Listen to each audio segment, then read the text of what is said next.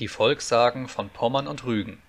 Gesammelt von Jodocus Donatus Hubertus Temme. Die Fünte bei Schwantow.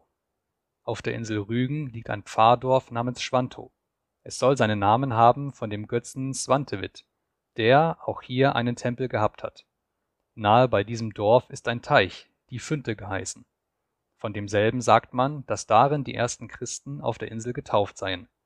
Dies soll geschehen sein lange vorher, als der heilige Otto von Bamberg in das Land Pommern kam, nämlich im 9. Jahrhunderte, als fromme Mönche aus dem Kloster Corvey in Westfalen nach Rügen gekommen waren und die heidnischen Bewohner zum Christentum bekehrt hatten